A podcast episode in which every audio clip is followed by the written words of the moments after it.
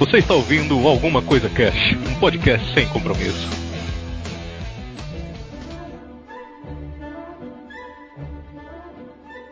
Olá, senhoras e senhores, aqui é o Febrini e imaginem uma pessoa doente que para melhorar ela tem que ficar mais doente ainda.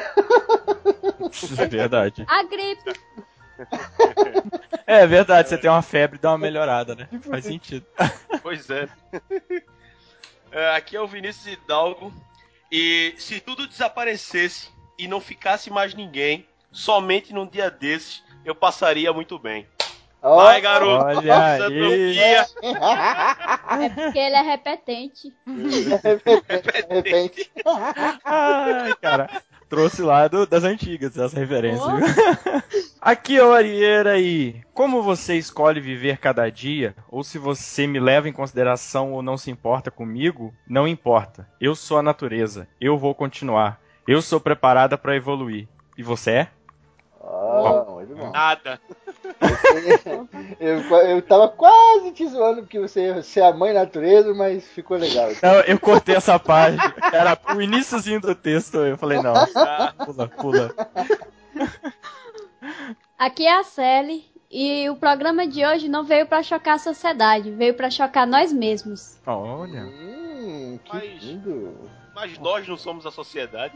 Sim, mas deixa ela, deixa ela. Tu entendeu? Ah! Eu acho que eu vou sair brigado. Eu acho que eu vou sair brigado com a Sally nesse cast. Alguém me dá uma gilete enferrujada que eu vou me matar. Muito bem, senhoras e senhores. Hoje a gente está reunido aqui para trocar uma ideia sobre como seria o mundo sem os seres humanos, né? O mundo sem os homens. Vamos aí imaginar. Eu vi um documentário na internet chamado Aftermath, muito tempo atrás, achei do caralho. Tive a ideia de trazer pro programa esse tema pra gente trocar uma ideia aqui, né? E hoje a gente vai discorrer aqui, trocar ideia, papo de amigo, mas falando o que, que a gente acha que ia acontecer e tal. A gente tem o Arieiro aí que é engenheiro, o Wilde também é, a Sally também trabalha com isso, com para de mineração, então manja pra caramba. Vai ser legal o papo aqui. Mas a gente vai trocar essa ideia marota só depois dos.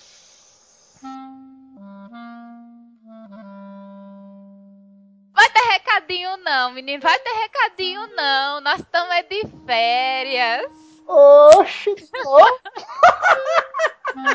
Montamos numa cápsula e estamos de férias, entendeu? Estamos bom. curtindo praia, hum, comendo camarão, hum, fazendo croquete na areia. hum. Tá muito gostoso. Não vai ter recado não, mas aí quando voltar as férias vai ler tudo. Vai ler tudinho. Tudinho, menino. Vai deixar é nada. Então pode mandar e-mail. Pode mandar e-mail, pode lotar a caixa desse e-mail. Olha, a gente gosta, viu? A gente gosta muito de receber o e-mail de vocês. Não deixe de mandar, só porque estamos de férias, né? Estamos de férias, Niro Gaúcho? Eu já nem sei o que eu tô falando mais. Não sei se é norte, não sei se é sul. Eu tô confusa, menino. Já rochei muito essa semana. Olha, tem que me dar um desconto, viu? Tem que Tá me dar um desconto. Tá com prequito de forró? Tô com muito periquito de forró. Eu entrei nessa cápsula, entendeu? Nem precisei beber pra isso, vai vendo só. Da outra vez eu tomei uma manguaça, dessa vez eu tô. dessa vez eu tô sanzinha. Ah, Maria! Eu acho. Eu acho que tu tem que imitar o Wilde. Imite o Wilde. Imitar o Hidalgo. Meu irmão, já, já é massa. Mas, mas o Febrinho é, é férias.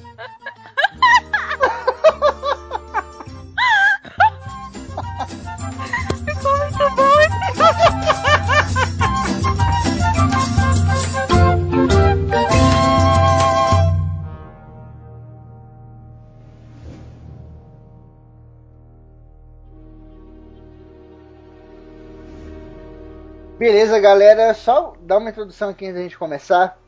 É, o tema de hoje vai ser o mundo sem humanos, né? E tipo, a gente vai pegar o mundo como ele está. Aí agora, você tá aí no trabalho, tá em casa, tá no, no- no ônibus. Aí, ó, do, tipo, de uma hora pra outra, já era, não existe mais ninguém. Então as pessoas simplesmente foram banidas, foram obliteradas por uma força mágica aqui pra gente fazer o programa. Então, por exemplo, os carros que estão em movimento continuam em movimento. Aviões continuam, as fábricas continuam ligadas, as usinas, tudo, tudo, as lojas, os mercados, continua tudo a mesma coisa. Só a única coisa que vai acontecer com o planeta Terra inteiro, que lá no documentário eles falam muito dos Estados Unidos, né? Aqui não, a gente vai falar do, do mundo inteiro e tipo, todas as pessoas desapareceram, cara. Uhum. Mas elas sumiram, elas não morreram, elas É, Não tem, não existe mais o aqui. Tá. corpo lá, o corpo não vai ficar lá em decomposição nem nada, ela simplesmente desapareceu. Ah, então vai feder bem menos, então. ah, ele tava querendo só essa brecha pra fazer É. essa piada. É, a primeira É. co- É quase isso. tipo. É quase tipo Guerra dos Mundos, não sei se vocês já assistiram. Só que em vez de um laser atingir uma pessoa por vez, esse laser atingiu o mundo inteiro e todas as pessoas evaporaram. E não fica nem a roupa, não fica nada. poeira. Não fica nada. É, fica nem a nada. Absolutamente nada. Boa. Acho que um, um, as primeiras coisas a acontecerem, obviamente, acho que são os acidentes de trânsito, né? Isso. Pode pegar aí a, a- a escala global, seria um regaço do caralho pra começar, né? Olha, foda, velho. Ó, tem, um, tem uma série, rapidão, tem uma série que se chama Flash Forward. E aí tem um evento nessa série, na série que é um evento que engatilha tudo. Que todo, todas as pessoas do mundo dormem por 2 minutos e 17 segundos. É assim. Aí, tipo, tá lá de manhã, é, e todo mundo dorme. Bum. Aí bate carro, cai avião, é, máquina se descontrola, não sei o que. Aí quando eu imaginei, tipo, a galera desaparecendo, você já pensa logo nisso, tá ligado? De carro indo embora, carreta, tem desgovernado, avião, helicóptero caindo, e putz, velho, feia merda, tá ligado? Que vai acontecer. Mas Exato. não tem ninguém pra ver isso, tá ligado? Mas, Exato. tipo, cara, quando eu fui dar uma, uma, uma pesquisada, uma lida aqui pra trazer pro cast, tipo, a gente acha que a gente vive num mundo tão automático, tão tecnológico, e no final das contas, cara, tem homem fazendo coisa pra caramba aí, tá ligado? Tem o homem, o Certo. ser humano, ele tá por trás de tudo. Então, por exemplo, você tem uma puta de uma empresa que não tem um funcionário, só tem robô, mas você tem um cara que tem que apertar um botão lá de tantos e tantos minutos, senão o Sim, bagulho vira uma sim. loucura do caralho, tá ligado? Sim.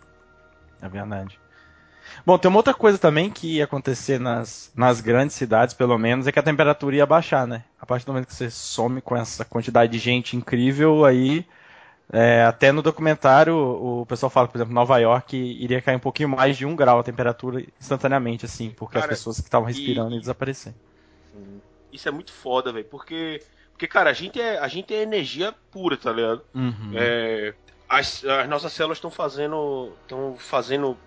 estão produzindo energia direto pra gente. pra gente é, viver, pra gente andar e tal. Eu já vi, eu não sei se. é, se eu não me engano é isso. Se juntar toda a energia que o nosso co- corpo produz. Agora eu não, eu não lembro se era tipo num momento ou em toda a vida, tá ligado? Eu acho que era num, num, num momento específico, assim. Dava pra fritar um ovo, esquentar, Uhum. esquentar água até ebulir, tá ligado?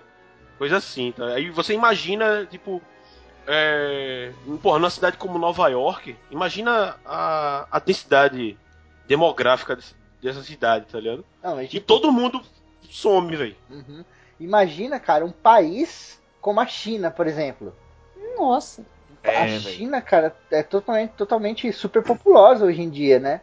E, cara, isso ia fazer uma diferença na temperatura significativa, né? Mas só, só que a China tem muita gente, mas não está distribuído no país inteiro, né? Assim, é meio igual ao Brasil. Eles estão. Aqui, essa população imensa está distribuída em alguma uma parte pequena do país, assim. A maior parte Não, país a população local também da China é muito. Eles Não. mesmos falam isso. É até, Não. foi até criado tipo uma lei na China que um casal ele tem que ter no máximo dois filhos, já porque tá cheio. Não, gente. sim, mas, mas não tá distribuído, sério. A- o interior da China é, tipo, muito. É mais. É menos é, populoso do que o interior do Brasil, se você for ver. Hum. Habitante por, por área, assim.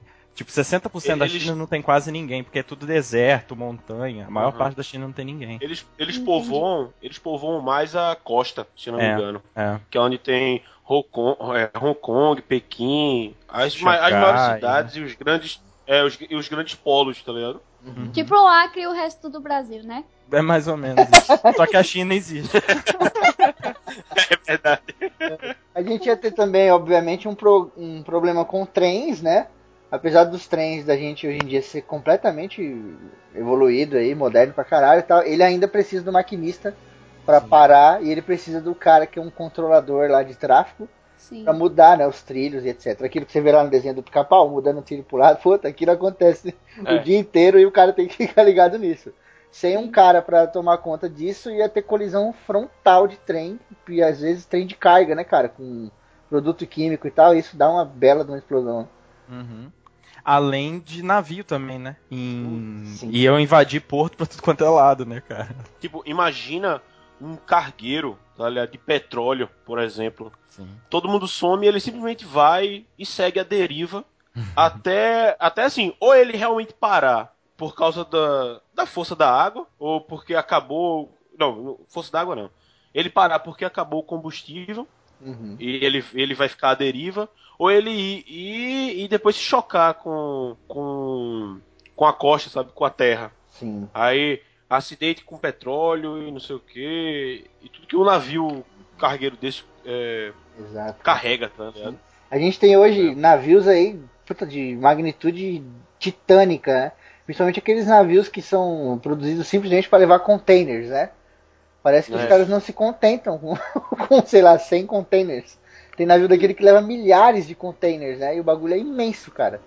Esse navio tem combustível pra caralho, tem óleo pra caralho ali, tem diesel pra caralho. Uhum. Então, puta, quando, quando rasga ali o casco dele, dá uma bela zoada na, na natureza aí, no mar, né, Sim, cara? com certeza. Eu tava até vendo um documentário que passou ontem é, a respeito disso, de navios que acabam, sei lá, atingindo algum, atingindo alguma algum iceberg, né? E, e o óleo vaza e putz, a- o que tem ao redor é fica puro óleo.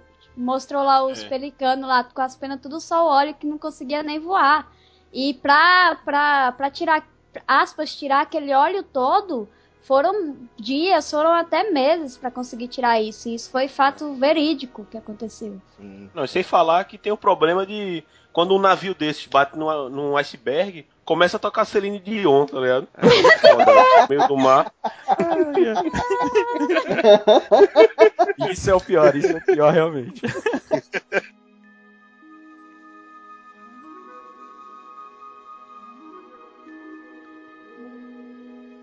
Imaginem um animal invadindo sua casa, espantando sua família e comendo suas reservas de alimento. Esse animal começa a construir ninhos nas suas camas, usando suas roupas, todas elas, até que não reste mais nenhum tecido por ali.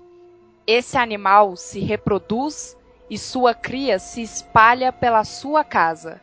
Agora eles fazem tocas nos móveis e no assoalho, nas paredes e no teto. Em pouco tempo, sua casa estará em ruínas, pois esses animais são altamente destrutivos e não pensam nas consequências de seus atos. A diferença entre essa casa e o nosso planeta Terra? Nosso planeta pode se regenerar se os animais destrutivos forem embora. A diferença entre esses animais destrutivos e os homens? Nenhuma.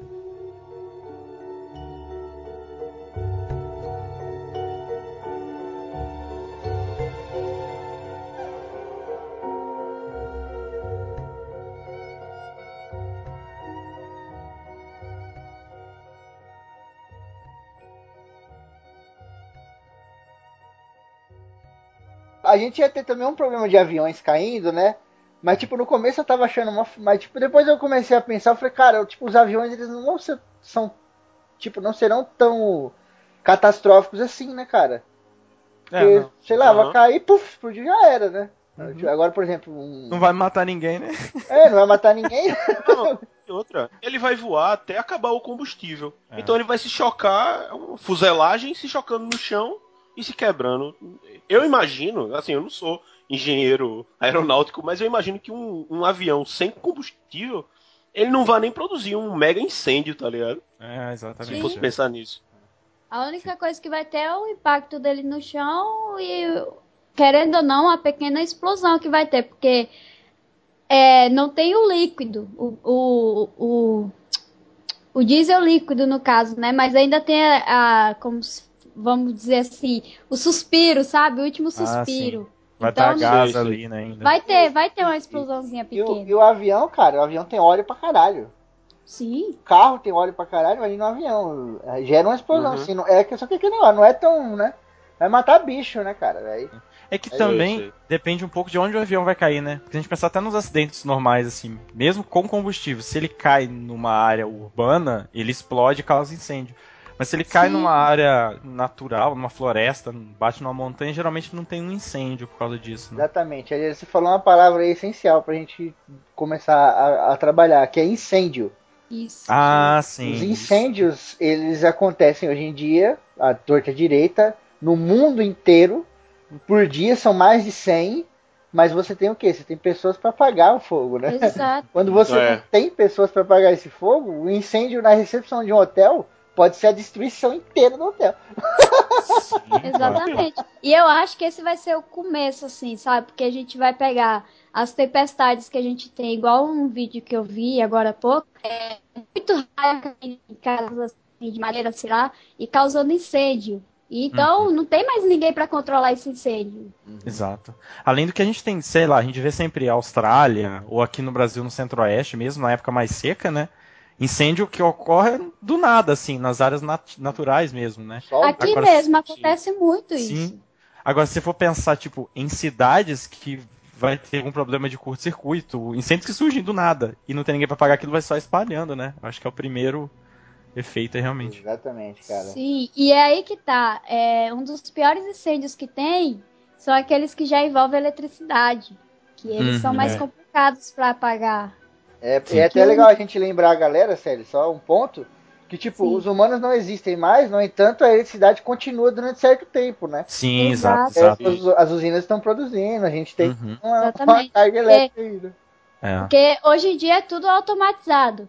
Acredito eu que é tudo. Não tem algo assim que a gente pegue e não seja automatizado. Então, enquanto tiver como produzir, produzir não, como esse programa de automação e, e continuando o seu ciclo, ele vai continuar. Uhum. Então, nas usinas hidrelétricas, vai continuar gerando energia até, sei lá. Até É, acabar assim, a energia.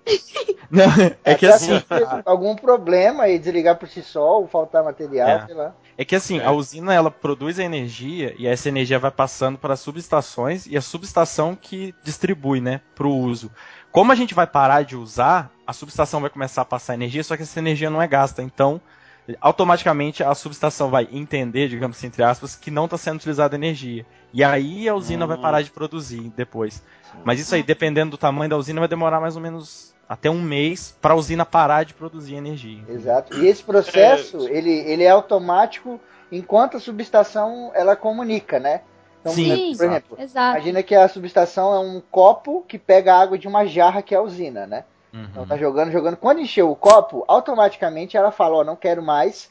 E ela corta a distribuição, né? Corta o recebimento, na verdade. Recebimento, isso é. Só que a Sim. usina não tem gente lá para mandar parar. Exatamente. Então o que acontece? Não vai parar, a água, né, falando aqui de uma hidrelétrica, a água vai continuar passando, vai Sim, começar a é. subir demais e vai começar a fuder todo o equipamento.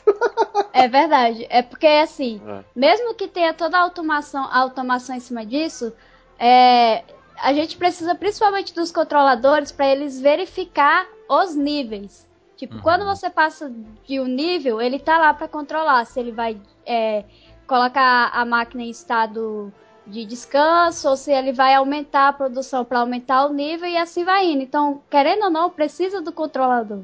Sim. Até se. de- Mesmo se a usina não. Ela continuasse li- liberando a água, a gente lembrar a época de estação chuvosa, quando aumenta muito o volume, os caras têm que abrir as compotas da, da, da, da usina, né? E numa época dessa não vai ter, né? Simplesmente essa água vai começar a encher, encher, né? E aí, Além do que não vai ter.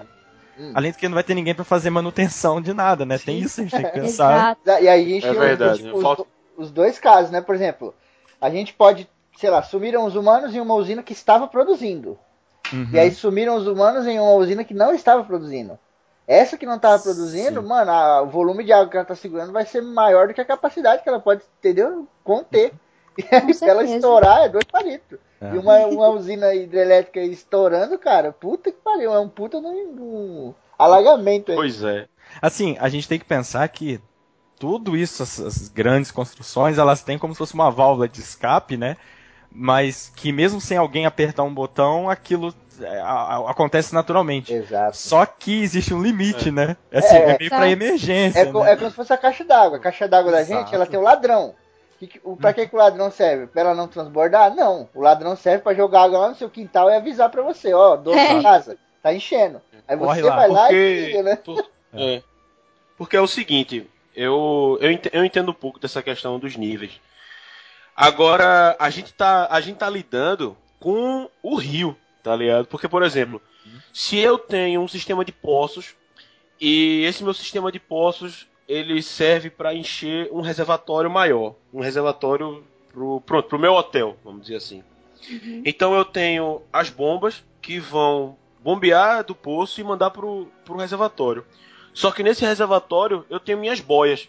Aí essas boias é, eu posso fazer um sistema automático nela e quando o nível o nível do reservatório fica crítico, só que crítico é, cheio, então as boias vão mandar um sinal para a bomba e a bomba vai parar e o poço para e eu vou- não vou ter transbordo. Só que como é que eu tenho esse controle quando, é um, eu, quando eu tô é, lidando com o rio? O rio não vai parar, tá ligado? Exato. Aí, aí você vê a merda, tá? Tá É. tudo. é, parou de trabalhar, é, aí parou a usina, parou a subestação, não sei o que, e o rio continua enchendo e vai encher até, é, até a capacidade máxima e vai sair por um ladrão, vai sair por. Vai ter alguma válvula de escape, só que vai ter uma hora que a válvula de escape não vai ter. Não vai, ela não é. Ela não é projetada pra, pra aguentar pra sempre Uhum. é, não ter, não- como não vai ter ninguém pra, pra voltar o nível, pra Exatamente. fazer a usina voltar como antes, ela não, a- nenhuma válvula de, de escape é projetada pra ficar para sempre, Exato. escapando, tá ligado? Aí eu sei que vai ter uma hora que transborda e fudeu. É, E Além aí que entra a parte da manutenção, né? O Uhum. quanto é Isso, essencial a isso. manutenção no nosso dia a dia. Só lembrando que, por exemplo, a gente tem problema, tem usina aqui no Brasil mesmo de começa a proliferar aí esses mariscos assim. E isso vai começar a tomar conta, então vai entupir, vai começar a parar de funcionar equipamento ali. Se for em lugar frio, pois é. vai ter inverno, vai congelar, entendeu? Tem tudo isso, as coisas não vão funcionar Cara, normalmente, né? acabei de pensar numa parada que vai ser um problema gigantesco. A gente tem aí as nossas instalações da Petrobras. Sim. Sim. E a gente tá tirando Sim. petróleo pra caralho aí de- do fundo da terra. E, cara, vira e mexe, essas paradas precisam de, de manutenção. Uhum. Inclusive porque, pasmem, cara, ali tem um cano que entra dentro do fundo do mar, certo? Sim. O que veda esse cano e o fundo do mar, sabe o que, que é? Cuspe, Borracha. é borracha, é cara. borracha. Eu trabalhava numa empresa de borracha e os caras receberam uma Borracha. encomenda uma vez da Petrobras. E a gente fez um anel de silicone gigantesco, assim, cara. Imenso o bagulho. Os caras tiveram que montar a forma, o caralho, que aqui eles trabalhavam pra Itaipu. Mas, Uhum. mano, eles fizeram essa porra. Eu, eu, eu não acreditei. Porque os próprios caras falaram, mano, eles pediram pra gente fazer e eles falam que essa porra dá problema direto. E direto dá vazamento no oceano, tá ligado? Mas é mais econômico, né? né? E eu falei, caralho, tipo, sem noção, o, o bagulho, ele é. Mano, esse projeto ele é incrível, né? Ele é um dos Uhum. projetos mais é, evoluídos aí, né, cara? Um dos mais ousados, inclusive. E a vedação é uma Aham. borracha que dá problema sempre. Então, tipo, sem ninguém pra dar manutenção, o primeiro problema que desse ia vazar coisa pra caralho no oceano, cara. Tá merda.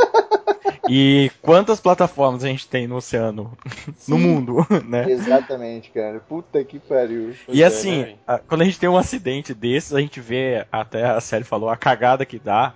E o pessoal vai e resolve o negócio ali e dá uma cagada. Imagina não tendo ninguém pra resolver. Entendeu? Vai ficar. Exato. Até parar de Mas só vazar. que.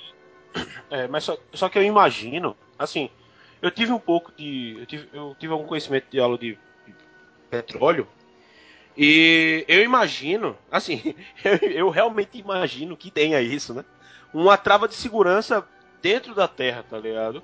Porque, porque assim, realmente, se esse anel de vedação que o Febrini falou sair, aí vaza uma quantidade de, de, de petróleo, mas, mas deve ter algum, algum componente eu espero, realmente. Eu acho, eu acho isso. Não é possível, difícil, que, não é acho possível que a galera. Não, caralho, É verdade. eu não consigo acreditar nisso. Isso é muita burrice. Eu porra. acho- Eu vou- Uma trava de segurança. Que eu vou temporária, pensar, tá eu, eu penso assim. É porque, tipo assim, ó, o, ó por que que eu acho difícil. Você tem, ah, quando tá subindo o petróleo, você tem aparelhos lá em cima que identificam, tá subindo petróleo. Quando você tem um vazamento, ele não para de subir petróleo, ele continua subindo petróleo normalmente. O que, que você tem é o quê? Um vazamento lá embaixo, entendeu? Então, tipo, não tem como É- é esse que assim- falar, putz, tá vazando, porque a pressão, ela não é contínua. Você puxando petróleo debaixo da terra, vê um monte aí, não vem nada, vê- é tipo você chupando milkshake, tá ligado? Às vezes é um monte, não é Não, você bebendo água, né? Eu tô entendendo, É eu tô que- entendendo, mas eu não, eu, eu não imagino que eles não tenham esse controle de. É que assim- De, de, de como é o nome? Negligenciar um vazamento de petróleo. Não, tá eles têm, é um controle através Não é de câmeras. tá ligado? É, é um controle através de câmeras que eles ficam 24 horas em cima dessas câmeras. Exato. Então, o que eu penso dessas travas de segurança, porque trava de segurança a gente vê em todo lugar. Mas assim, eu penso que essas travas de segurança são para sinalizar um problema, uma falha. Nada mais. Aí o que acontece quando sinaliza? Vai lá corretiva e, E conserta. resolve. Não vai ter ninguém para fazer isso. É verdade, tem isso também, né, cara? Eu, eu, eu ima- eu imagino que seja automático. Isso aí. Eu também Não- imaginava, Não é possível que eu, os eu caras juro, vão. cara, eu juro que eu imaginava. E quando eu fui pesquisar, eu falei, cara, o mundo não é tão automático quanto a gente pensa. é muita coisa assim Caralho, que alguém tem que ir lá e ver, tá ligado? O próprio exemplo que a Areira falou lá da usina, né? Que aí ela fala, putz, aqui já tá com energia suficiente, não sei o que, para de mandar. Esse bagulho é automático só a identificação do problema, né? Agora a execução da segunda etapa tem que ser humana, cara. É. Exato. Só uma coisinha do petróleo aí, é que assim, quando a, estão extraindo petróleo, eles. A, a gente for imaginar, a gente pensa que tem uma, um bolsão de petróleo ali, como é, por exemplo, o lençol freático, e que você fura e puxa, né? Mas não é assim, né? O petróleo ele tá incrustado na rocha, né? Então é como se fosse uma esponja cheia e com a pressão você tira o petróleo. Então onde eles estão furando não é onde tem o petróleo, eles furam do lado e aplicam pressão para que o petróleo escorra daquela rocha para aquela região. Então o que vai acontecer é que se, ti- quando começar a ter o vazamento, enquanto aquele petróleo que já está escorrendo não parar, vai continuar vazando, entendeu? exato. No buraco vai continuar, porque aquele petróleo já está vindo por pressão, né? Sim, sim. A gente tem, no caso, duas, duas situações aí. Seria que, se no exato momento em que a gente sumisse, eles estivessem puxando petróleo, aí ia dar bosta, tá ligado? Mas se não, eu acho que ia ser mais tranquilo, porque realmente, como foi como o Areira falou, é, não tá direto no petróleo, não, Uhum. tá ligado? E normalmente esses bolsões onde fica o petróleo ainda tem gás e água, Isso. tá ligado? Em, em uma grande parte de gás e água e depois vem o petróleo. Acho Inclusive, que- inclusive Agora, quando- eu não, eu não acredito muito num, num acidente tão grande assim que. Eu acredito na automação, mas, pô, tu fiz essa pesquisa aí. Eu é foda, véi. A automação é minha É vida, foda mas pensar nisso. eu, por, por- eu conhecer tudo de automação, eu sei que a automação Maldito ela tem os seus limites. É verdade.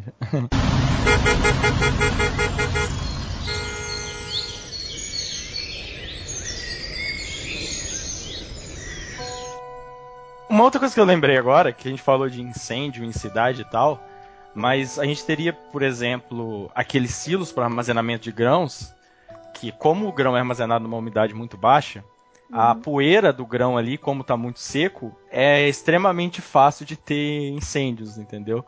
Sim. E se a gente pensar, aqui em Londrina, por exemplo, tem pelo menos uns 50 silos em torno de Londrina. Agora você imagina quantos silos de grãos a gente tem, entendeu?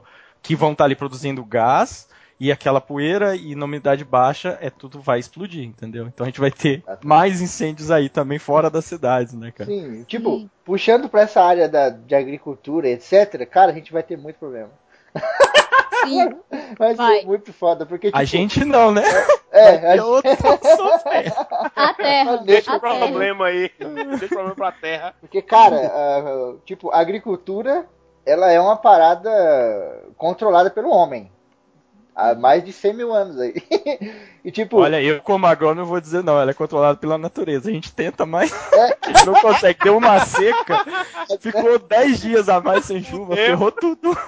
é tipo, controlada pelo homem, eu, eu digo assim, Sim, sim, deu uma sim. seca, aí beleza, vamos lá colher o que dá, né, cara? O que não dá, eu não sei qual é o processo, se eles, eles cortam e depois plantam novamente e tal, mas por exemplo, Você tem uma puta de uma plantação gigantesca de milho. Milho é uma parada que a gente sabe que pega fogo fácil pra caralho. Milho seco é uma bosta, né, cara? Você imagina essa plantação sem ter o filho da puta pra apertar o botão lá e molhar ou pra ir lá tomar conta, entendeu? Cara, se tudo secar assim de uma hora pra outra, fudeu. Porque se tiver uma fagulha, como a Maria falou, vai ser um incêndio Sim. caralhado, nossa, gigante, tá ligado? Não vai ter ninguém pra pagar essa porra. eu, eu acredito que deve ter incêndio em grandes lavouras aí, né? Em grandes plantações, mas os caras estão lá pra apagar, né? Agora, quando não tem ninguém, como é que faz? Foda. Até porque o pessoal às vezes costuma colher antes de chegar no, no máximo, assim, que a planta vai secar, né? Então, Hum. é complicado. Ariela, me fala uma parada aí. Hum. É, ali o chão ali, né? O solo, ele é prejudicado pela, pela lavoura. E tipo, ele, ele pode vir a. Por exemplo, tem um incêndio fora, queima tudo, queima todo o milho lá, a plantação inteira, aí cai aquele negócio preto no chão, né, cara? Uhum. Aquelas cinzas e tal. Tipo, isso zoa o solo? Não, não. Na verdade, aquela cinza ali, é, por exemplo, todos os nutrientes que a planta retirou do solo tá ali na, na parte estrutural da planta. A partir do momento que você queima e aquilo vai pro solo, você está devolvendo aqueles nutrientes. Então, até quando você tem uma queimada, por exemplo, não estou dizendo que a queimada é uma coisa legal, tá? Porque a gente tem outros problemas. Queimada controlada é legal. É, mas assim, é, você aumenta a fertilidade do solo logo na sequência. Então, por exemplo, se você tem essa, se queimou aquela área toda, com certeza você vai ter muito mais nutrientes disponível para as plantas que virão na sequência ali, com certeza. Ah, maneiro, maneiro. na verdade, você E vai aí- ter uma planta mais bonita depois. Que é o, o nitrogênio, se eu não me engano, que, fica na, que vai ficar na terra, que vai servir pra nutriente. sim, sim. Que é como se fosse um, um, um adubo natural. É, é, Tá exatamente. ligado?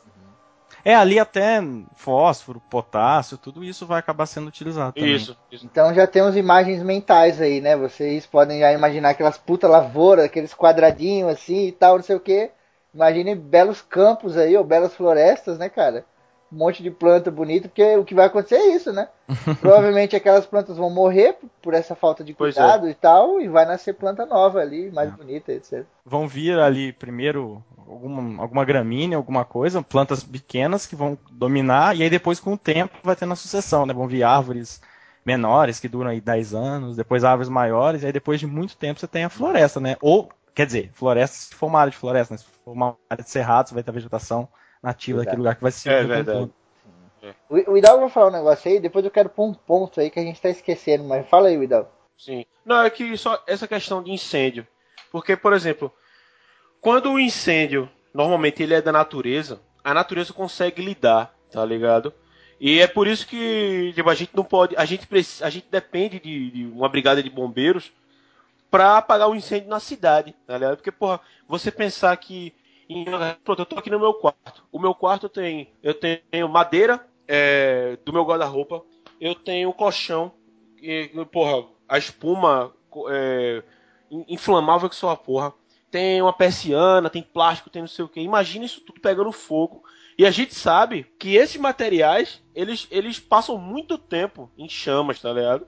Mas se você Uhum. colocar fogo em um punhado de palha, ele queima rápido, sabe? E às vezes até em uma área de plantação que é demarcada, pode, pode até haver uma, uma, uma certa distância entre, verdade. entre é, sei lá, a área, a área plantada e a, e a próxima. E às vezes o, o fogo, quando vê, não consegue nem chegar do outro lado, sabe? Assim, é uma Sim. hipótese. Sim, E Mas também- normalmente o incêndio, o incêndio que envolve a. Rapidão. O incêndio, o incêndio que envolve a natureza, assim, a natureza consegue lidar. Porque imagina se a natureza não conseguisse ligar, li- lidar com esses incêndios. Imagina uma erupção de um vulcão, sabe? E fudeu, fudeu tudo, ia queimar tudo, tá ligado? E até tem, tem outras duas, duas pontos aí no que o Dog falou que é verdade. Tipo, por exemplo, o, o- quando é um incêndio natural, às vezes ele é tão rápido que ele não chega a queimar por completo. Porque ele, o fogo passa muito rápido por causa do vento, né? Então ele não queima tudo. Isso. E, e outra que, por exemplo, dependendo de onde for, no cerrado, é natural você ter incêndio. Sempre teve incêndio natural. Então as plantas ali já são adaptadas. Então, elas, as árvores têm uma casca mais grossa. Então, mesmo que você tenha um incêndio, a planta não morre, entendeu? Depende de onde vai ser também. É, também. Sim, e tem, tem a parte da folhagem Sobreviveu também. a né? raiz, sobreviveu tudo. Sim, tem a parte da, da, da folhagem que, tipo, no incêndio a folhagem ela é a mais afetada pelo próprio vento, né? O vento Uhum. que sopra o calor. Às vezes o fogo nem pega na folha. Só que aí, tipo, às vezes só com o calor a Isso é própria folha verdade. já cai no chão e já era, né? Então, Exatamente. incêndio na natureza, assim, muitas vezes ele é benéfico, tirando folha morta, queimando lugar seco para dar lugar à vida, né, e tal. Uhum. Até porque o vento, né, ele é por oxigênio e o fogo ele precisa de oxigênio. Então, quanto mais oxigênio tiver, mais ele vai se alastrar. Então, não tem como assim afirmar que o vento vai apagar, não. É, tem É, N, N, N, N pontinhos que a gente teria que colocar para falar do fogo. Então, é muito complexo para falar assim, tipo, ah, vai ventar e, e pronto, acabou o fogo.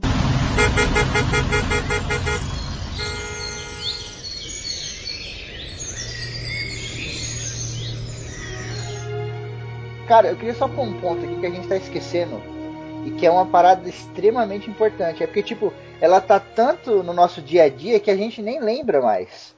Que são os animais, né? As, Sim. as- os animais que eu digo, tipo, as vacas, o- as galinhas, tá ligado? O próprio Porco, suínos, né? É. Sim, cara. Totalizando isso aí dá muita coisa, cara. Só de vaca, hoje em dia, tem aproximadamente 2 bilhões. É de 1 bilhão e 800 até 2 bilhões. Só de vaca. E são mais de Imagina 7 a coisa. milhões de cabeças abatidas, tipo, em 6 meses. Então você imagina, cara. Essas, essas vacas não vão estar sendo abatidas. Elas vão continuar se reproduzindo, se reproduzindo, se reproduzindo. Cara, as vacas, as próprias galinhas e tal, elas serão animais tão populosos assim no mundo, né? Que sei lá, cara, acho que elas vão suprir todas as outras, as outras espécies aí, em quantidade, sei Ah, lá. eu, eu- É. quanto a essa questão de quantidade de animal, eu não, eu discordo um pouco, porque é muito difícil ter ter uma população tão grande e porque depois ia começar meio que uma luta por alimento, sabe? Exatamente. E existe também, e existe também é, é, gado, re- rebanho, rebanho é melhor, que eles, eles precisam de mais, mais cuidado humano, sabe? Aí a gente ia ter, a gente não, ia, ia haver uma morte incomensurável de, Sim, de sim. Por todo Sim. lugar, tá ligado? A gente pode pegar aqui os gados Nelore do Brasil, que são meio que criados em laboratório, algo assim. Eles são domesticados, que é aquele que o pessoal vai e consegue fazer um rebanho inteiro andar tudo em filinha. É, esses daí seriam os primeiros a morrer, porque eles dependem totalmente de- do, do- do humano para alimentar ele, para alimentar, para vacinar, para não sei o quê. É que tipo assim, É, é, o, que eu tô, o que eu tô falando. É- só, só um ponto, Areira. O que eu tô Tá. falando é o seguinte, cara, esses animais, eles estão por aí. Então, tipo, eles vão morrer, pode ser que eles morram no futuro. Mas a gente tá falando aqui de, de poucos minutos depois, né? Ou poucos dias depois. Então, cara, você vai ter essa galera comendo coisa pra caralho, destruindo tudo. Esses É, animais com vão certeza. chegar nas cidades, vão entrar em mercados, vão começar a comer tudo, tá ligado? Porque esses animais são, cara, se você pensar, é 1,8 bilhões de animais, é muito animal, cara. É muito animal mesmo. Sim, sim, Febrini, até colocando um dado aqui que é bem. Já dá pra gente ter uma noção. Um frigorífico de porte médio, ele mata mil cabeças de gado por dia. Uhum, olha aí, um só, hein? Um frigorífico. Quantos frigoríficos tem no Brasil? Exato. o que eu tô falando é tipo, eu concordo, eu concordo realmente que depois de um tempo, cara, vai ser foda achar alimento. E inclusive outros animais vão começar a sair, né? Como a gente viu no, no próprio documentário, cachorro, etc, não sei o quê.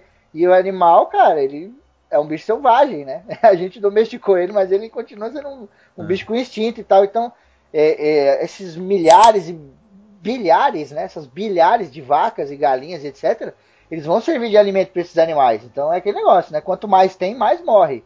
Mas eu, eu acredito que no começo ali eles vão dar, dar um belo um prejuízo. É. Só uma coisa, eu acho que quem vai sofrer mais no, no começo aí vão ser as galinhas, por exemplo, porque a maior parte é criada em galpões fechados. Então é, esses animais não vão ter como fugir É. e vão morrer de fome, entendeu? Verdade. Né? Assim como bois, vacas forem criados em confinamento também, mas a gente ainda tem uma proporção muito maior de animais desse porte que são criados soltos, né? Exato. As galinhas vai Não. pro saco, assim, né? Só uma E- coisinha no, E, aham. só uma coisinha do que a Sally falou ali, é que assim, é, as raças de bois, todos os animais domesticados, né? Elas foram com, ao longo da, da domesticação, elas foram sendo adaptadas para aquela característica que você queria, né? Então, Sim. com isso, você acaba. É, isso é muito claro em cachorro de raça, sabe? Tipo Pinte, Poodle, esses cachorros pequenos. Para você selecionar a característica que você quer, você vai fazendo cruzamentos e acaba que aqueles animais acabam sendo, por exemplo, mais suscetíveis a doenças, tem uma resistência Exato. menor, né? Então eles Tem vão o- a gente naturalmente- tem o Bulldog aí, né? O Bulldog francês tem isso. problema respiratório pra caralho. Exato, simplesmente exato. porque o focinho do bicho fechou as narinas. Bizarro. Exato. E é assim, é porque, por exemplo, aí, eh, todo mundo ouve falar que ter casamento na família pode ter problema, né? Porque você acaba selecionando aqueles alelos de algumas doenças que são recessivas, né? E como esses animais são sempre, principalmente cachorro e gato, são cruzamentos sempre dentro da mesma família. Então você seleciona os, os menores e cruza entre eles, seleciona os menores e cruza. Então esses animais sempre têm muita doença, né? Só que o Nelore eu acho que ele ia sobreviver mais fácil, porque ele é mais adaptado ao calor. Agora, a vaca de leite, por exemplo, a vaca holandesa lá pintadinha de preto e branco, essas aí iam, iam pro saco mais fácil, eu acho, no Brasil. Ah, mas pelo eles menos. não vão comer o calor. O que, que eles vão comer? Eu tô falando em questão disso. O, o, Nel- o Nelore, ele é alimentado totalmente pelo ser humano, que ele come sal. Então, é isso que Ah, eu tava sim. falando. Não, Eu- é. Mas é, é, sim, sim. É, ele vai tem- ter de- desnutrição. Tipo, aí é isso que eu fui falando. Ao longo do tempo, esses animais vão ficar mais doentes e que o Vidal falou. ao- Com o tempo a natureza vai se adaptar, assim. Em pouco tempo, né, a, a população controla. Só complementando essa questão do, do gado também. Eu imagino que, diferente de lá, lá fora, lá fora, diferente do hemisfério norte, no caso, eles, devam, eles devem ter uma, uma. Como é? Uma criação mais de fazenda, sabe? E aqui eu vejo que tem muito gado. A gente, a gente ainda tem muito gado de pasto. Sabe? Uhum. Esse gado de Sim. pasto, ele realmente ele, ele é o mais suscetível a sobreviver, porque depois, velho, quando ele quando tipo o lugar onde ele tá começar a faltar capim, ele vai arrancar arrancar cerca, Uhum. é, o que for, e vai fugir e ele- esses vão ser os que vão sobreviver, sabe? Mas o, os- o gado e galinha e porco e tal, que sobrevive realmente à base de ração e tem todo esse cuidado, não sei o que, eles realmente não não sobreviverão. É, a- É porque, e, e, tipo, é aquele negócio, existem animais que eles são é, completamente adaptáveis, né? Ou você vê pelo menos uma, uma. Como é que eu posso dizer? Sei lá, você, é um animal esperto, né? Vamos colocar aqui a grosso modo. Por exemplo, Sim, a gente tem raças de cachorro que são espertas, tá ligado? Então, por exemplo, o pastor alemão. Isso. Ele é um cachorro muito inteligente, ele é muito esperto e ele se adapta muito fácil. Então, por Sim. exemplo, quem tem um pastor alemão, cara, o pastor alemão na natureza, ele é quase um lobo. Tá ligado? Exato. Agora, tipo, esses cachorros que o Areira falou, tipo o Pincher, o Poodle, até o Uhum. Bulldog francês que eu falei lá, cara, esses cachorrinhos aí tá fudido, cara, vai ser comido fácil. Vai, e vai morrer mesmo, né? Hum. Não vai ter jeito. Né? Não vai levar Agora- comida, né? Outro cachorro que se adapta muito bem também a qualquer local é o vira-lata. Exato. Também. é. Caralho, se ele deu um exemplo foda. E na Sim. verdade, tipo, daqui a 50 anos, esses cachorros, as raças vão ter morrido e essas outras Né? raças a gente não vai ter mais. A gente não vai ter pastor, não vai ter nada disso, vai ter só vira-lata, né? A gente vai ter uma raça, uma conformação totalmente diferente, né? E o primeiro que vai morrer também é o Dálmata, porque o Dálmata é tão burro. Cara, vai sobrar um. Como assim? Dá uma é grande, mas ele é, 101 ele é vai sobrar um só. Ele é. É, cara, Dálmata bate a cabeça no vidro, essas coisas, tá fudido. Cara, o tipo, esse bagulho que a série falou, eu acho um exemplo foda. Porque é aquele negócio assim, o vira-lata, ele já tá acostumado com a vida na rua.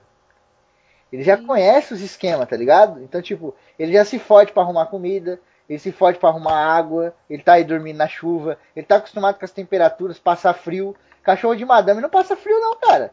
É roupinha, é dormir na caminha, caralho. Esse cachorro na rua primeiro dia, mas se fudeu. Tomar uma chuva, não ter água, cachorro querendo pegar ele, vixe, mano, tá lascado. É. A verdadeira vida de cão. não, mas se a gente for pensar, o vira-lata ele sobrevive mais e ele é mais resistente assim, por uma questão de que ele está na seleção natural. A, gente está com raça, é seleção artificial. Então, os cachorros estão tá doentes, a gente dá remédio, a madame bota para ele passar frio e tal. O vira-lata, o cachorro que não se adapta àquela condição, ele morre. Ele morre e não tem não, não tem filho, né? Então uhum. vai sobrando só os que são resistentes àquilo e vão gerando só cachorros que são resistentes, né? Então acaba sendo isso aí. Por isso que você vê, o vira-lata, ele bebe às vezes água do esgoto ali, do lodo, que às vezes tem, só que o bicho tá tão acostumado, né, cara? Não, não, não, não vou dizer que ele evoluiu, ó, evoluiu ali, é, é biológico, não, não, mas ele é tão acostumado àquela porra que ele nem. Às vezes ele sente dor, ele fica doente, mas ele, pra ele é normal, né, cara? Outro cachorro que hum. ficasse doente ia ficar morrendo lá, como o próprio ser humano, né? É, cachorro vira-lata, quando ele fica doente, é só ele comer mato. Ele come mato e aí ele, ele vomita. Ele, ele se força a vomitar. É. Aí Olha que cachorro evoluído do caralho. Além de tudo, pode sobreviver comendo mato. Exato.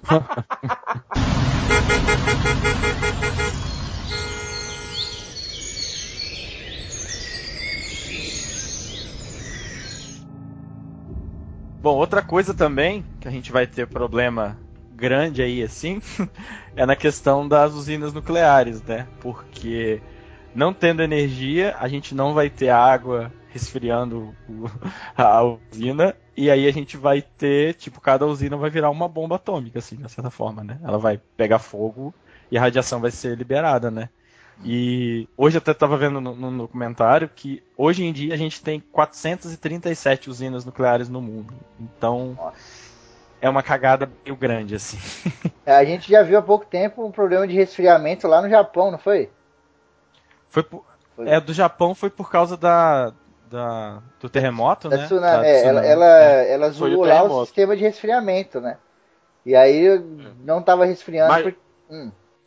Não, mas, mas é porque justamente o, o terremoto zoou o sistema de refrigeração e uhum. fez brecha na, é. no, no, lugar, tá ligado? Aí teve Sim. onde vazar é, radiação. Uhum. É, é foda porque, tipo, a usina, em muitas usinas, inclusive, tem a parte dos gases também, né?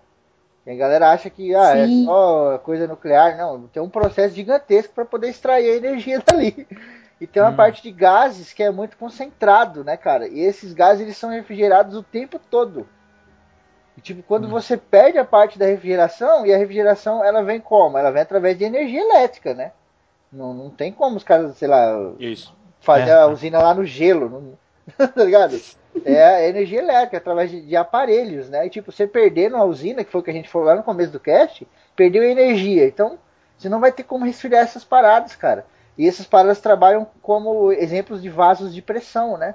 Ou seja, a pressão vai aumentando dentro do equipamento, cara. Uhum. A, o maior perigo de quando acontece é, é, essa, a, a falta de energia é, ele está entre em, empresas, indústria de produto químico uhum. e usina de e usina nuclear, tá ligado? Porque realmente em produtos químicos a gente tem a gente tem compostos que precisam de um monitoramento constante seja ele de calor, pressão, é, o que for, e a radiação, que a gente sabe, né? Tem, tem que cuidar como se fosse um recém-nascido, porque senão fudeu. Sim. É, é. E aí, assim, quando tiver a liberar né, essa, essa radiação, ela vai ferrar tudo em volta ali e a gente sabe que a radiação é elevada, né? Essas nuvens de radiação vão ser levadas para distâncias bem altas, né? Sim, então... sim. É, até porque a, a, a radiação, é, depois da explosão, ela iria ficar como nuvens transparentes uhum. na nossa atmosfera e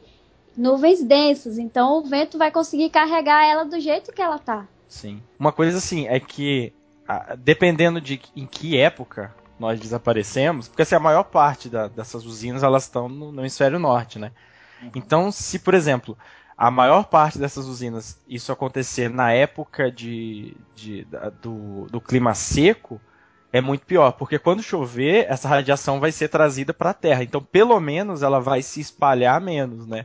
Agora, então é isso. Se você tiver, não tiver chuva na maior parte das regiões, essa radiação vai embora para e atinge, né, se espalha para áreas muito mais distantes, realmente. E, e, é foda porque, tipo, a radiação, ela é um problema tão grave, cara, tão grave, que ela pega tudo que você imaginar. Então, por exemplo, ela fode a água, ela fode o solo, ela fode o ar.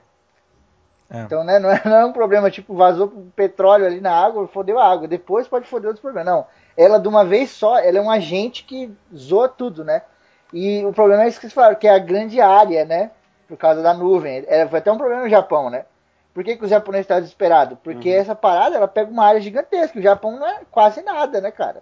É uhum. uma ilhazinha ali, é. uma fatia, né? Então, para zoar o país inteiro não seria muito difícil. Então, o desespero deles foi foda. E, putz, eles foram louváveis lá é, em conter a parada, a postura deles. Se fosse aqui no Brasil, nós estávamos fodidos, cara. a gente Sim. ia começar a enterrar, enterra essa Nossa, merda. é louco. não, 3 bilhões, aí ia roubar 2 bilhões, ixi, isso é uma merda, velho. Ah, é. A gente pode pegar aqui é, coisas concretas que aconteceram, né, que foi a, as duas bombas, a de Hiroshima e Nagasaki, que foram acidentes que até hoje a gente vê, vê, muito, vê muitos danos que causou. E o que eles falam dos, dos, dos nossos reator, reatores nucleares é que são várias bombas juntas, né? Bombas de, de Hiroshima juntas. Então imagina como que deve ter ficar, como que vai ficar com 438, viu? A Ariel aumentou mais uma. Olha aí. Ano, Acabou esse de ano aumentou mais uma. esse ano, aliás, ano passado aumentou mais uma. É, e, então, 438 reatores nucleares funcionando então imagina que foda que, que como que iria ficar fodida o nosso mundo. Exato. Oh, de radiação. O, o, o, acidente que você mesmo citou aí de Chernobyl, Chernobyl foi um acidente causado por problemas de vaso de pressão. Uhum. Sim. E, tipo, e foi você... só vasos. E, e, foi só lá. Foi só lá. Esse é o problema, entendeu? Foi só lá e cagou. Mano, o lugar é, tem até imagens, documentários legais na internet aí quem nunca viu, dá uma olhada. Cara, é uma cidade fantasma o bagulho. É. Sim. Não tem ninguém lá, é, velho. É, foda, é foda o bagulho. É tipo, é, você, é, você não consegue, é, você não consegue imaginar, né, cara? Eu, até o cara fala uma, uma frase no documentário que eu achei foda, que ele fala assim, Chernobyl é como se a gente tivesse pegado uma parte de Marte e colocado aqui na Terra. Porque Sim. a gente não pode ir lá de jeito nenhum. Uhum. Exatamente. Tipo, um, um, problema, né? E você imagina todas as indústrias nucleares do mundo, cara. É. Agora, é, agora imagine a gente pegando locais que ventam muito, tipo, vamos supor, aqui na, na América. A América venta muito. Então, puta merda, isso ia andar, então não ia ficar só no local, porque eu não sei, mas eu acho que lá em Chernobyl não tem tanto assim vento igual aqui. É por isso que não conseguiu se propagar para outros lugares. Mas sei lá, às, às vezes é porque foram só vasos, não chegou a, tipo, a toda a usina explodir, não sei, ou foi toda a usina que explodiu? Não, não, não só vazou, foi vazamento é. só. É. E então, o reservatório acho... o cara construiu debaixo do concreto. E tipo, o que o cara pensou? É, tipo, sei lá, você imagina um puta de um galãozão enorme de ferro, né? Aí o cara construiu Sim. embaixo da terra, embaixo do, do invólucro de concreto. E o cara pensou, pô, isso aqui quando vazar vai conter, né? Só que isso aí só aumentou a pressão. Uhum. Porque, ah, mesmo depois que, que começou. porque, tipo, mesmo depois que começou a vazar, ainda tava preso, entendeu? De alguma forma. Então aumentou mais ainda a pressão. Foi muita é, merda isso, cara. Eu, é. é foda, velho. Não, assim, uma coisa que é, acho legal de falar é que, assim, na área ali, em torno, onde você tem a maior quantidade de radiação, as plantas vão morrer porque a radiação ela vai acabar com a clorofila, então as plantas vão pro saco. E os animais, tipo insetos, roedores, animais pequenos, assim, eles morrem. Agora, grandes animais, como a gente, os, né, os humanos, se alguém for em Chernobyl, ninguém vai morrer na hora de radiação. Isso vai causar outros problemas, né? Mas Sim. a radiação ela não penetra nos órgãos, como dos insetos, dos, dos roedores, que ele já atinge direto o órgão e o inseto morre na hora, né? Mas a gente tem um impacto ambiental muito grande, né? Com certeza, os animais vão sofrer de doenças, além de que vai ter falta de alimento, né? E impacto ambiental desse nesse tipo mexe com a cadeia a cadeia alimentar. Aí aí já é outro problema. Morre inseto, morre herbívoro, depois morre carnívoro e vai, vai, vai e aí, aí depois a gente tem uma área de devastação que só aumenta, não não apenas pelo pela radiação, mas pelo, pela morte de fauna e flora. Exato, Vai- tem até. aí- Fenomenal. Tipo, a gente tá pegando Chernobyl pra dar um exemplo mais físico, entre aspas, pra galera, né? Mas a gente tá aqui falando a nível global, né, gente? Isso vai acontecer no mundo inteiro. Por isso que na minha entrada eu Exato. falei. É uma parada doente, vai ficar mais doente, depois vai ficar boa. E tipo, esse exemplo que o Hidalgo falou, existem animais que têm a resistência grotesca, assim, à radiação e tal, e que, tipo, esses animais não vão mais em Chernobyl. E durante muito tempo os cientistas não entendiam, tá ligado? Os cientistas falaram, caralho, por que, que isso não tá acontecendo? Não tava acontecendo porque é isso que, o- que o, Hidalgo falou. Não tinha alimento, então vou fazer o quê É, tá ligado? fazer o quê? É. Exato, exatamente. É. Aí Você imagina isso a nível global, né, cara? A nível global. No mundo inteiro, um monte de área virando esses, esses verdadeiros cemitérios. E, tipo, o- a natureza recupera, mas, cara, o- a- alguém sabe aí o tanto de milhares de anos que é pra recuperar um acidente assim? Eu não faço ideia, mas eu sei que é longo o tempo. Não, depende do Milhares elemento. pra né? caralho. Eu- É. É ano pra caralho. o Ariel, depende, vai dar milhares pra caralho. Não, é que aquela coisa.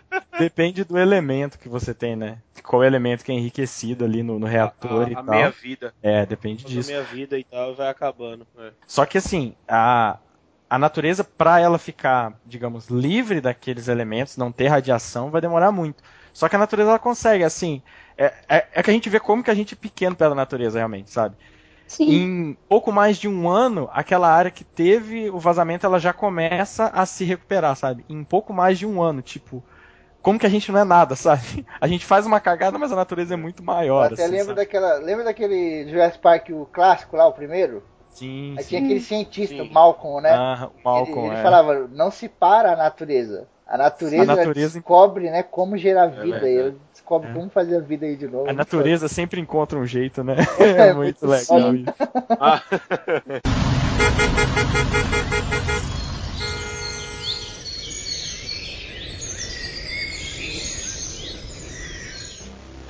Vamos dar um pulo. Vamos dar um jump aqui temporal agora, né? tá aqui pode na, na co- nossa... toca Van Halen agora. muito bom. Eu ia falar pra tocar Flash Gordon daquele antigão, mas Van Halen vai ficar uma...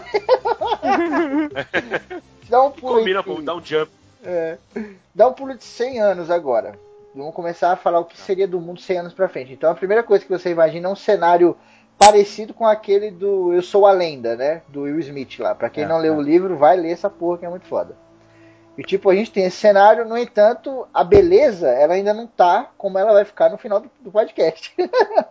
Porque você ainda tem muitos elementos do, do homem, né? Eu sempre fiz muito acampamento quando era moleque, que eu moro aqui perto do mato, etc. E tipo, às vezes a gente ia pro meio do mato e ficava dois dias lá. E o barato, o barato era não levar as paradas fácil, tá ligado? Por exemplo, não levar Sim. isqueiro, não levar os bagulho. O barato era fazer as coisas lá. Fazer Uhum. fogo com o o pauzinho e o caralho. E quando a gente deixava o acampamento, a gente sempre tirava tudo de artificial que a gente levou, tipo travesseiro, etc. E a gente apagava sempre o fogo. Então, tipo assim, a gente não deixava nada na natureza. No nosso exemplo, o homem veio no planeta Terra, construiu um monte de merda, foi embora e não levou nada. Então todas essas Hum. coisas ficaram, as casas, os prédios, as pontes, tudo. E a gente vai falar um pouco agora o que aconteceria com essas coisas e tal. A gente tem um primeiro assim impacto que eu acho que seria nas partes onde tem madeira, né? É. A madeira ali, cara, depois de 100 anos, ainda mais uma madeira sem manutenção nenhuma, né? Às vezes a pessoa tem uma pó de madeira na casa e fala, essa madeira aqui é foda. Faz 50. né? Não é foda, não. Foda é o verniz que colocaram nela pra não deixar ela É. apodrecer. Exatamente. Cara, É. eu vou falar muito não. A, aqui a minha escrivaninha, já, outro dia que eu fui olhar, tá cheia de cupim. Teoricamente era pra eu estar tendo manutenção, mas não tô dando manutenção nenhuma. O tempo, o tempo nem é o problema. O problema da madeira é o cupim, tá ligado? É verdade. Mas, tipo, com a manutenção devida, você tem verniz, você tem anticupim, tem verniz que já vem com anticupim, inclusive. Você passa lá e ele mete a boquinha lá e. Não, você é louco, isso aqui tá zoado. E, tipo, sem manutenção, Cê é louco. essa. Você é louco, isso aqui tá zoado. O cupim, o cupim falando pro você é louco, cachoeira, vai comer isso aí, está zoado. Cê é louco. É igual o vídeo da barata que é envenenada lá e ela, ô, seu É. filho da puta. Exatamente. É, e tipo, as estruturas de madeira que, pasmem, elas são muito, muito numerosas. A gente vive na era do concreto, é a selva de pedra, mas a gente tem estrutura de madeira pra caralho. Aqui perto de onde eu moro tem uma ponte gigante feita de madeira. É toda pintada de branco, então você olha de longe parece que é concreto, mas quem mora aqui sabe que é de madeira. E cara, é imensa, tem quatro pistas, duas de cada lado, e passa em cima de um rio assim que tem, sei lá, 50 metros. É, mano, é estrutura foda. E tipo, você vai ter esses problemas, né? Querendo ou não, a gente pegou o primeiro problema lá no começo do podcast, que foram os carros, o trânsito, etc.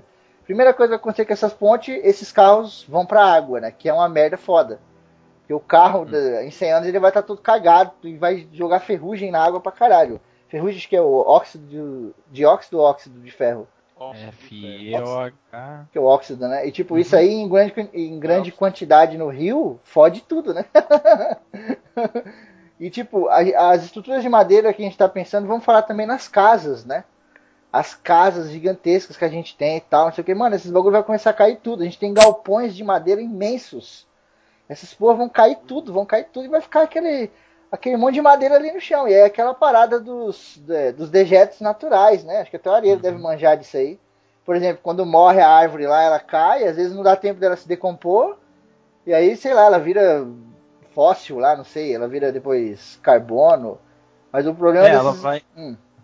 Ela vai, vai ser decomposto em condições naturais, né? Ela vai virar um fóssil se, por exemplo, tiver alguma deposição de algum sedimento em cima, alguma coisa assim. Mas isso vai. A madeira ela vai, vai demorar, mas vai, vai ser reaproveitada, digamos assim, pelo planeta, né? De forma e, tipo, mais direta. É, e tipo, você tem essas paradas e você tem essa reaproveitação, né? Que a Arira falou. Então, se você parar pra pensar, é negativo? É, porque vai cagar tudo, mas no, no entanto, também é positivo. É muito mais positivo que negativo, né? Porque pelo menos a madeira, cara, ela é uma parada orgânica, né? Ou pelo menos ela sim. já foi orgânica. Tá não é. Mas ainda, não, né? Assim, eu, eu vejo uhum. eu vejo mais como positivo do que como negativo, sabe? É, pronto, eu vou, vou, voltar só um pouquinho na questão que tu falasse do carro quando ele cai na água.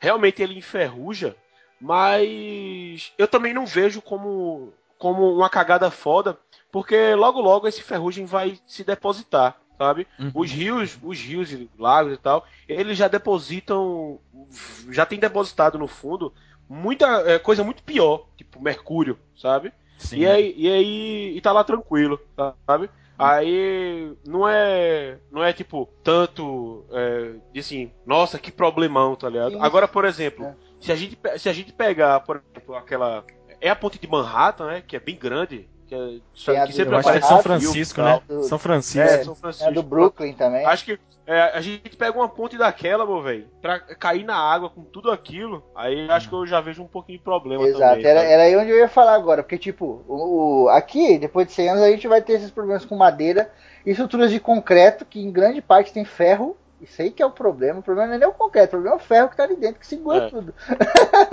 e tipo, na parte é. da madeira, a gente tem esse benefício, né? acaba sendo uma coisa benéfica, né? Mas na parte do uhum. concreto que é o problema, cara. Porque o concreto tem ferro dentro, né? E o ferro em contato com o oxigênio vai enferrujar. E o que a gente não é. tem bastante ainda, ainda aqui na Terra, é oxigênio. e se é. essas estruturas vão começar a desmoronar e tal. E cara, você pega uma cidade tipo Nova York, só tem prédio. só é. tem prédio naquela A porra. gente. É o que acontece é, a gente tem que manter, tem que fazer a manutenção do concreto. E se a manutenção ele vai desgastando, vai, vai a, a, a, ocorrendo rachadura. Essas rachaduras vão expor o esqueleto de metal de dentro, as vigas e tudo mais. Essa viga vai enferrujar e vai e, e a ferrugem faz o ferro expandir. Ele vai expandindo, ele vai expandindo, expandindo, expandindo e o concreto vai vai abrindo cada vez mais até que os pedaços de casa, pedaços de prédio, pontes inteiras vão, a, vão abaixo por causa disso, sabe? Sim, sim. E aí vem o problema do concreto, né, mano?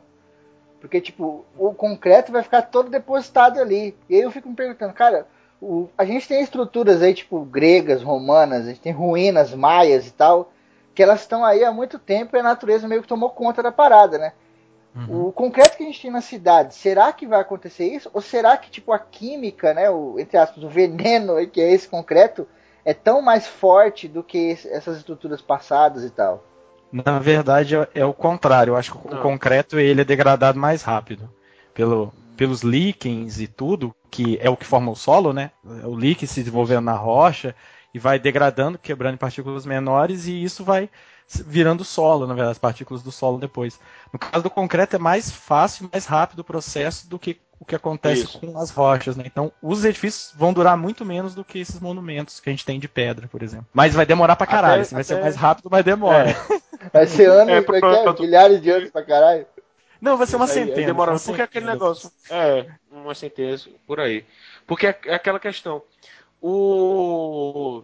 a- Como o, o que a gente tem das civilizações, das civilizações passadas, que é tudo feito de pedra, porque é um, é um composto que é uma matéria. é- Eles usaram a matéria-prima bruta, basicamente, lapidaram, mas é, mas é uma coisa que já estava lá na, na, Na natureza. Eles basicamente Na foram lá, natureza. tiraram um quadrado, É. trouxeram e colocaram lá na. É, transformaram esse quadrado num círculo e colocaram lá. É. Aí é o nariz da esfinge, tá ligado? Vamos dizer assim. Só que a cidade não. É, aí você faz o, o concreto. O concreto já é uma mistura de. Eu não vou lembrar, mas o cimento mesmo, ele, ele tem ferro no meio, é, calcário e, e areia. Não, acho que areia não. É ferro, calcário e outra coisa. Aí você já mistura com areia e, e pronto. Para você fazer um, para você fazer uma, uma massa, um concreto que que ele solidifica rápido e ele e ele é até mais resistente, você coloca cal, sabe?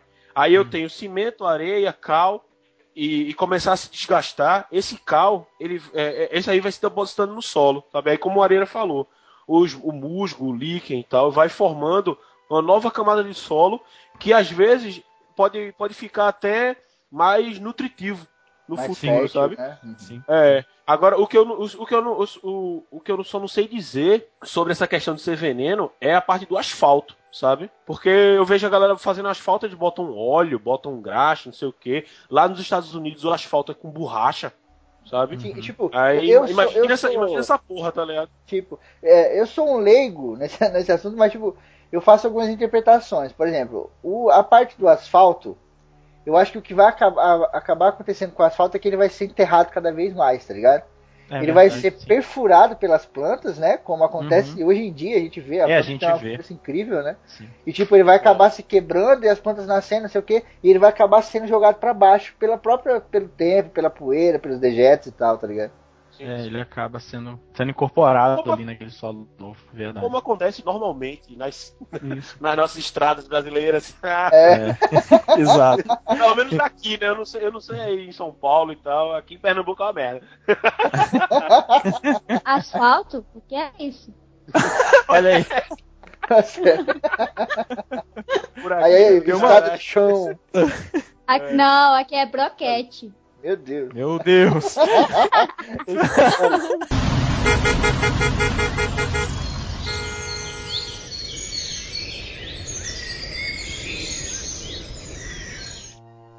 Tem uma outra coisa aí também que vai demorar, assim, por exemplo, aqui no Brasil, na grande parte do Brasil, pro- provavelmente isso vai acontecer mais rápido do que nas áreas mais áridas, entendeu? Por isso que, por exemplo, as pirâmides do Egito têm milênios, a- a- as, as ruínas da civilização grega estão lá, e, por exemplo, você vai para uma área mais tropical, assim, tem a diferença da construção que teve, mas a degradação é muito mais, mais rápida, né? Então, depende disso também, lugar mais árido, mais seco, vai. E se você parar pra pensar, a região aqui de São Paulo é o que? É cerrado, né? É uma. Tem Cerrado e Mata Atlântica, né? É. Tem, a Mata Atlântica já é mais complicado. Mas É, o cerrado seria mais seco e tal, em tese. Sim, exato. Ou seja, Brasília vai durar mais.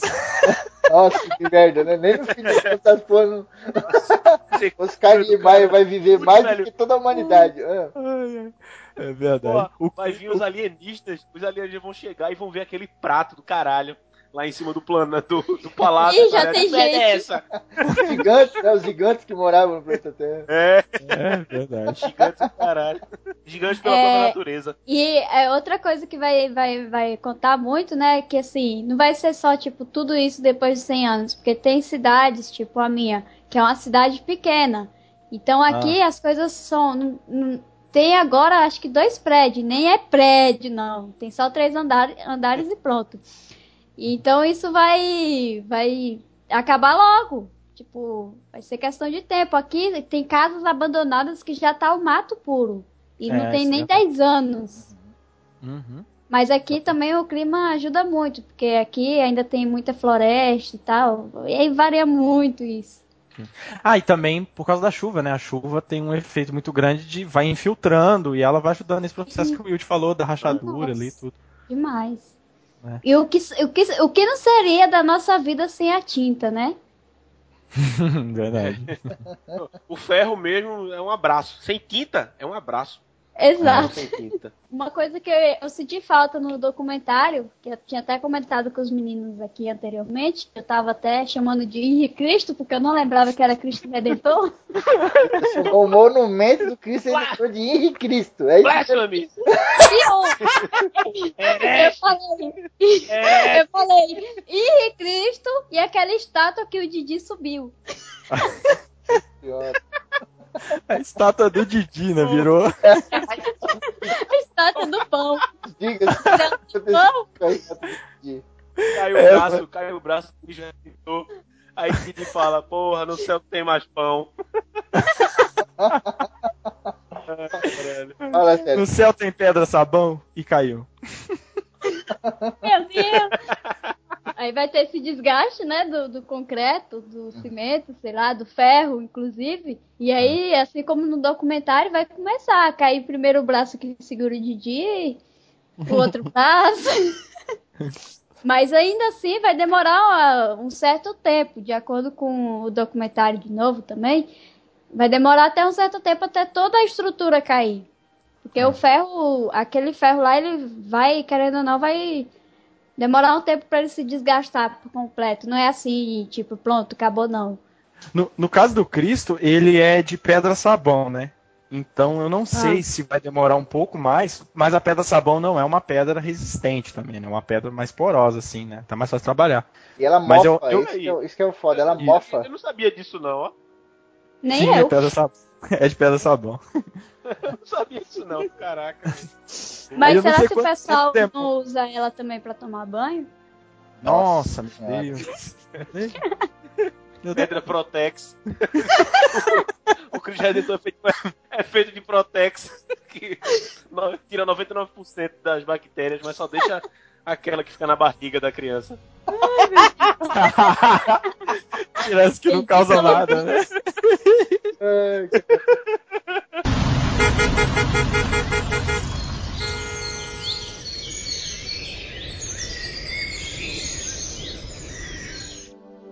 Vai ter um animal que eu não sei se ele vai entrar em extinção, mas ele vai sofrer um baque filha da puta. Que é o piolho, cara. Sabia que tu ia falar do Sim, piolho. sim. piolho hoje em dia ele é um animal quase que exclusivamente humano. Ele tem alguns primatas aí, mas qual é a diferença do primata? O primata come essa porra. Ele pega esse bicho o dia inteiro, né? O dia inteiro, um ali cutucando, aí pega e come, não sei o quê. O ser humano não, a grande maioria das pessoas nem, nem faz tratamento, né, cara? Nem passa remédio, nem nada, porque são pessoas pobres e etc. E, cara, o piolho Cara. se fuder, porque de uma hora pra outra some todo tipo de alimentação que ele conhece no mundo inteiro. Ah, olha só, eu, pe- É. eu, eu pensei numa coisa, pensei numa coisa engraçada agora. Uhum. A gente pega um. Pronto, vai subir todo mundo.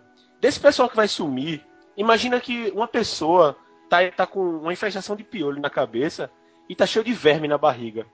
Quando essa pessoa sumir, vai aparecer do nada um, um bolo de piolho, um bolo de verme caindo no chão. Não, não. É, aqui no nosso exemplo, tipo, sumiu e não deixou nada, né? Então, tipo, não deixou vestígio nenhum, automaticamente não deixou piolho, não deixou nada.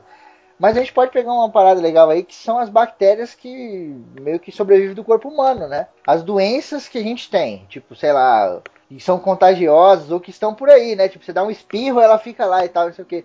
É, essa parte da falta do hospedeiro, acho que vai fazer também, um, né? Vai dar um grande problema aí pra, pra essa parte de bactéria, Ah, vírus e tal. É, se, se a doença for só da gente mesmo, acabou. Ela acaba junto com a gente, entendeu? Morreu, ela não consegue parasitar mais nada, né? Além do, nem sempre é só a gente, mas às vezes a gente, ela, o, humano, o ser humano é usado junto com outro organismo, mas ela não vai ter uma fase do ciclo dela que ela precisa da gente, né? É foda, né? isso. Que é isso aí que você tá falando, é aquele desenho, né? Que a gente sempre tem naquele livro de ciências sociais na escola, que é do carinha que faz a casinha de fazer cocô perto da casa dele, Aí tem aquele ciclo, né? O carinha faz cocô, Sim. aí a terra fica doente, vem não sei o que, vai, vai pro prato dele no vegetal, volta pra casinha, né? Aquele ciclo todo vai ser quebrado, né? É, tem até o da, da estossomose, né? Que aí ele vai, infecta o caramujo, o caramujo coloca na água, ele pega o caramujo, vai e volta pra ele, o caramujo, tudo, né? Mas tem uma fase Porra, nossa. o, caramu- o caramujo participa de três fases dessa. pega no caramujo, sai do caramujo, volta pro caramujo, o cara Volta pega pro no caramujo. ar, pega no caramujo. Ainda bem que não é caranguejo, senão vai ter que botar a musiquinha da Cláudia Leite lá, segura na corda do caranguejo. Ah, não! Pô, tava um Chico Science aí, muito melhor. Ai, vamos lá de novo então pro Van Halen aí, pro Daú ficar feliz. Vamos dar um salto agora de mil anos, cara. A gente tá chegando no final do podcast. Cara, mil anos em que o homem não tá mais na Terra. Grande parte das coisas que o homem fez já vão ser. Nem lembrança não é mais, né? Porque ninguém tem ninguém pra lembrar. No documentário, com, du- com 300 anos, tudo que era, era de fácil vista é, de criação humana já tinha sido toda escondida ou extinta, não, pela natureza. É, é tipo. Uma boa parte. Eu, eu peguei era- anos porque, tipo assim, no documentário eles, eles aceleram um pouco o tempo. Então, eles, eles às vezes eles falam de animais, por exemplo, que vão se adaptar a condições totalmente diferentes em 100 anos e tipo 200 anos. E é muito difícil acontecer, cara. Não, é. é. É, o animal pra se erros lá. adaptar ali é ano pra caralho, como diz o Daú. E tipo, com mil anos do, É. do desaparecimento do, do ser humano, a gente vai ter o planeta muito, muito bonito, cara. A gente vai ter a vida marinha completamente reposta, né? A gente tem um problema sério hoje aí com corais, né? Os corais que simplesmente Sim. morrem. E a gente tem uma alga, me falha o nome agora, que tá começando a cobrir tudo, né? Sim. Ah, tem, tem algumas, né? que- É, e tipo, Vamos cobre tudo e já era. E tipo, tem peixe lá dentro, morre lá dentro. E querendo ou não, esses grandes recifes, eles são, né, a parada da vida ali e tal. E o ser humano acaba contribuindo também com essas coisas. Como, por exemplo, eh, depois de mil anos, cara, o nível de CO2 na atmosfera vai se normalizar foda. sim, Porque a sim. gente joga toneladas e bilhões e toneladas dessa porra no ar, né, cara? Não dá Não, tempo. O pior não é nem jogar, o pior é que é constante e não dá tempo de, tipo, recuperar pra receber de novo. Sim, cara. É, o que eu. O, uma coisa que eu vi é que, assim, em, em menos de 200 anos, o, por exemplo, o que a gente liberou de gás carbônico em 10 mil anos de, de humanidade, mas a gente não liberou tanto no começo, mas enfim. é, tudo isso já a, a Terra já te- vai ter dado conta de limpar. Então, tipo, a nossa Sim. atmosfera vai estar como era antes do ser humano em 200 anos, sabe? Não. Então, assim, Cara, a gente esse- faz cagada esse- muito grande, mas é a natureza é demais, assim. uhum. Esse é um ponto, esse é um ponto muito bom, porque é eu, eu aprendi, eu aprendi o seguinte. É, pronto, como eu sou da área de, de tratamento sanitário, aí eu sei, eu sei bem disso, porque assim, um rio, um rio poluído, a partir do momento que a gente parar de poluir ele, se a gente não fizer nada, o rio ele se regenera por si próprio, ele vai se regenerar. Aí isso acontece com, com a atmosfera, hidrosfera, com, com tudo. A, a, o- a natureza ela consegue se regenerar é, de qualquer forma, sabe? Então é aquele negócio. Quando a partir do momento que a gente parar com poluição marítima, com poluição atmosférica e tal, a Terra ela vai, ela vai ficar, vai dar aquele respiro. Ah, seus filhos da puta, que bom que vocês foram embora. E vai ficar tudo bom de novo. É, é verdade. Esse é o problema, tipo, assim, pensando assim, atualmente, se a gente não tivesse sumido assim, já no, na parte é, que esse documentário quis tocar muito, que foi na conscientização humana. É igual o Febrini me falou. É, a gente, da atualidade, a gente já nasceu nesse meio. Pra gente parar isso é bem mais complicado. Entendeu? Porque assim, vamos supor assim, a minha mãe, ela não nasceu fumando. Mas aí chegou numa certa idade ela começou a fumar. E aí ela começou a, a, a, a se prejudicar, entendeu? Mas ela consegue parar, entendeu? Porque ela não nasceu com isso. Então ela consegue parar porque ela já viveu sem isso. E aí ela parou de fumar agora e tá melhorando. Tá bem melhor. E o tempo que ela usou pra fumar é aquela coisa. É, o tempo que ela usou pra fumar foi enorme, mas o tempo que ela usou pra se recuperar foi pequeno. Mas porque ela já, ela nasceu sem fumar, Entendeu? Então, assim, não tem como a gente, até já pegando assim o que vão falar, que eu sei que vai ter muito ouvinte aí falando de que. Ah, mas vocês estão falando isso, isso e aquilo, mas eu duvido se vocês ficam sem computador, sem não sei o que, sem não sei o que. O fato é que a gente já nasceu nesse mundo. Então não tem como a gente É mudar de repente. A gente vai educando as novas gerações, que é o que está acontecendo nesses últimos 10 anos. Quando eu falei essa palavra pra série, eu ainda dei um exemplo do meu trabalho. Eu sou um cara que eu sou apaixonado pela natureza, cara. Sim. Então, puta, eu adoro, eu fico vendo documentário direto, o dia inteiro. Puta, eu era moleque, eu ia pro meio do mato. Tipo, eu adoro. Só que eu trabalho com o que hoje? Hoje eu trabalho entregando marmita de moto. Sim. Então eu tô jogando CO2 na atmosfera o dia inteiro. Durante todo o meu trabalho. Porque, querendo ou não, eu tô queimando combustível. Uhum. E tipo, é, é a parada da sociedade. A gente nasce numa sociedade que condiciona a gente a isso, né? Aí é muito fácil. é, o Einstein mesmo falava, né? É muito fácil resolver o problema do outro. O que, que você faria se você estivesse no lugar dele? Provavelmente fazia, faria a mesma coisa que ele tá fazendo. Sim. então, tipo, é muito fácil você ouvir e falar assim: ah, mas o Febrini pode sair desse emprego, ele pode arrumar outro emprego. Eu poderia te dar 50 fatores por que, que eu não faço isso. tá ligado?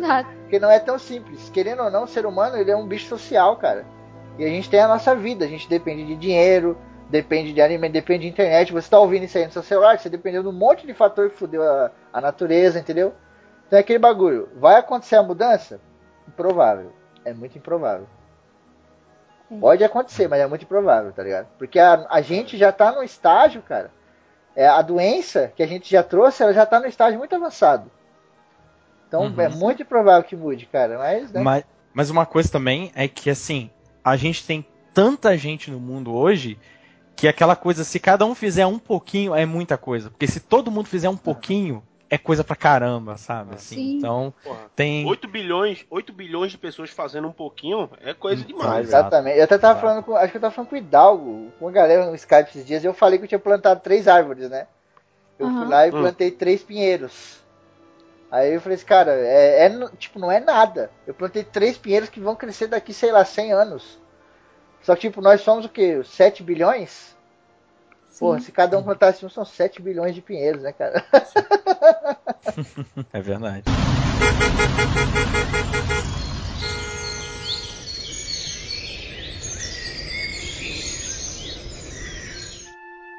A gente tem aqui um, um ponto. É interessante pra caramba, na verdade. Quando eu comecei a, a ver isso aqui, eu falei, mano, isso aqui é muito interessante. No entanto, não- não- eu, eu acho que aí vai entrar a parte da adaptação dos animais, né? Por isso que a gente jogou bem pra Aham. frente e tal. Que é a coisa da, da biodiversidade, né? A gente vai ter uma mudança muito grande na biodiversidade. Porque, por exemplo, hoje em dia, você tem um monte de gente lá na Europa que tem o seu papagaio em casa. Tem sua arara em casa. Uhum. Tipo, às vezes são animais nativos brasileiros. Tipo, Uhum. quando acontecer esse tipo de mudança que a gente está trazendo aqui no podcast, esses animais não vão voltar para cá. Não Eles vão mesmo. criar suas colônias lá, né, cara? Vão criar seus grupos lá. E talvez É. pode ser que eles fiquem um pouco diferentes do de cá, até pela aclimatação e todas essas questões mais demoradas e tal. Mas essa biodiversidade vai ficar muito maior no planeta Terra inteiro, né, cara? Exato. É, a, a gente. Isso é uma coisa que a gente falou até agora, o planeta vai se recuperar e tudo, mas tem coisa que a gente mudou para sempre, sabe? A dispersão desses animais. Nenhum animal é. pra Assim, não nenhum animal. Uma boa parte dos animais estão espalhados no, no planeta inteiro, né? E isso que o Febrinho falou é verdade.